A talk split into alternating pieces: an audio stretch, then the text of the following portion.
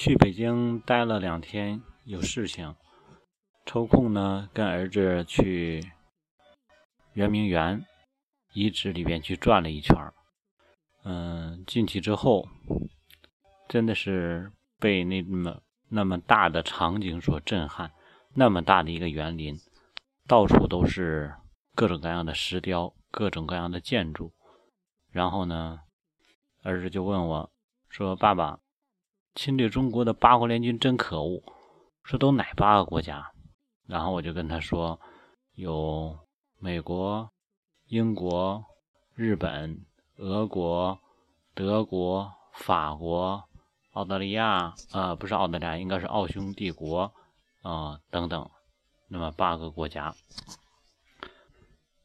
然后我们孩子就说，他们真可恶，那我们强大了之后一定要报复他们。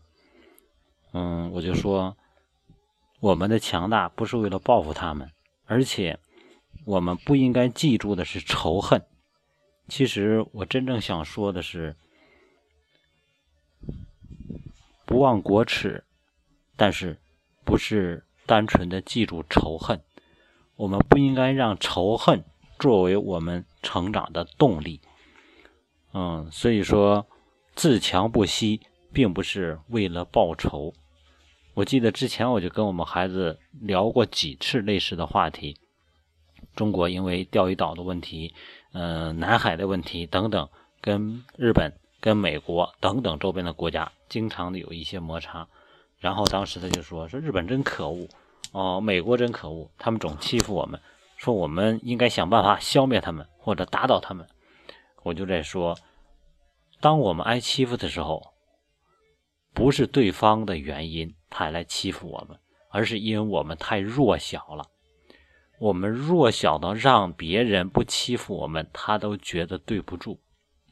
因为这个世界本身就是弱肉强食的，所以说，当我们受欺负的时候，不要怪那些欺负我们的人，我们要想为什么我这么弱？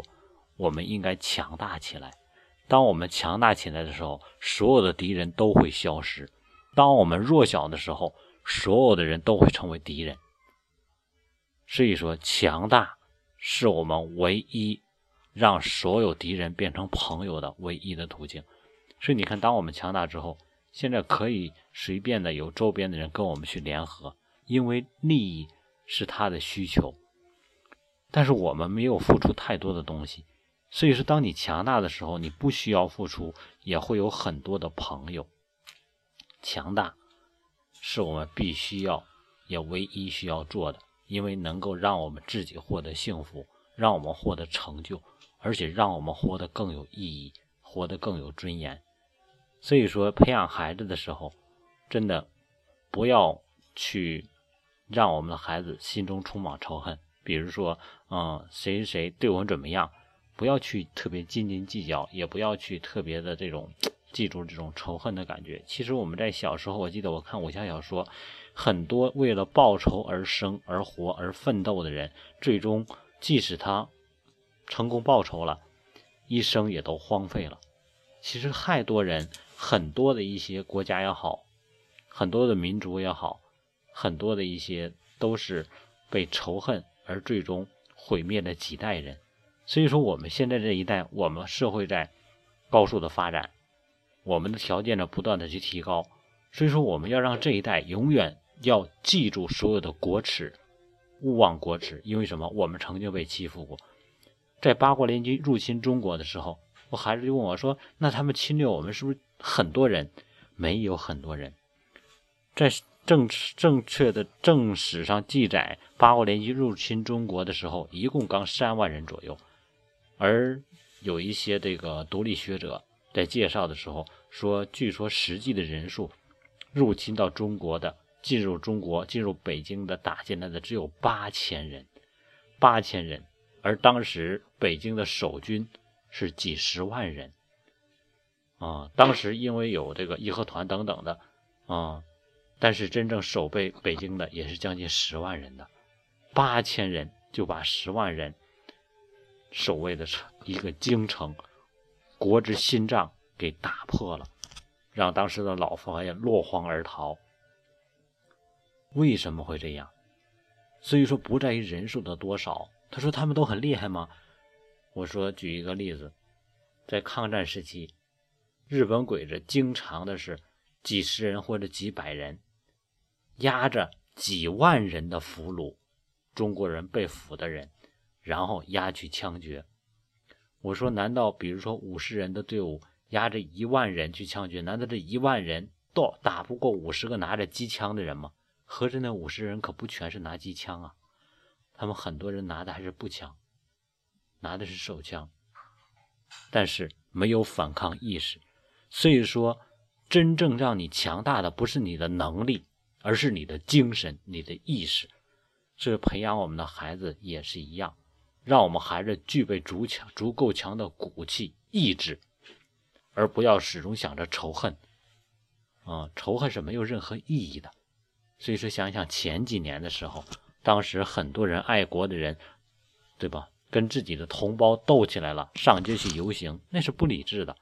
所以说，当你真正足够强大的时候，你不会这么去浮躁，你会内化成内在的力量，所以你会埋头去做自己该做的事情，然后你会笑对别人对你的嘲讽，甚至于对你的侮辱，因为什么？你内心足够强大，你知道有一天我会笑到最后。所以说，我们国家之所以越来越强大、越来越稳定，因为我们越来越有自信，因为我们越来越理智。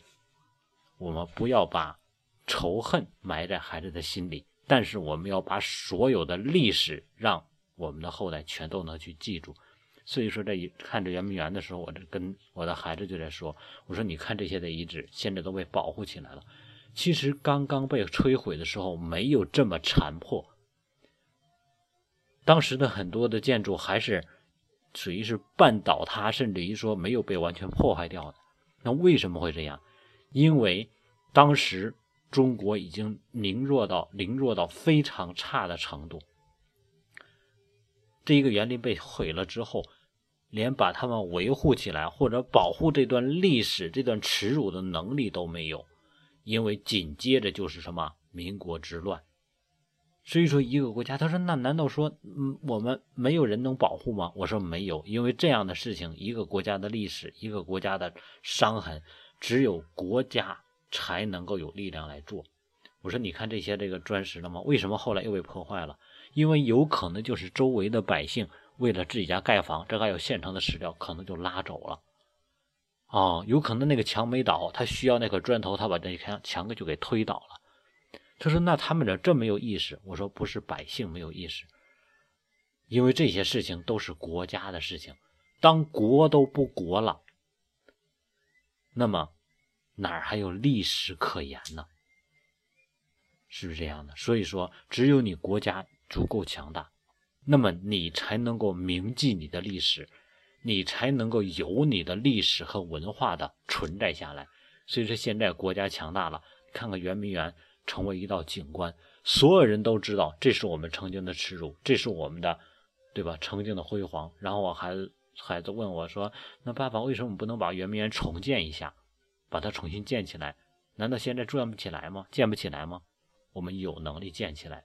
我们现在的国家再建三个、五个圆明园也可以建得起来。我们有有这样的能力和实力，但是我们已经不需要了，因为。”圆明园只代表曾经那一个辉煌的过程，重建已经没有太大的意义。它是让我们记住这段历史，我们会用新时代的东西来展示我们现在的实力，比如说现在的量子卫星，比如说我们现在的各种各样的新的技术，比如说我们即将走向太空，所以这些将成为我们现在和未来国家强大的一些代表性的标志，所以。回望历史，不是让我们永远记住仇恨，而是让我们增加自发和未来的力量。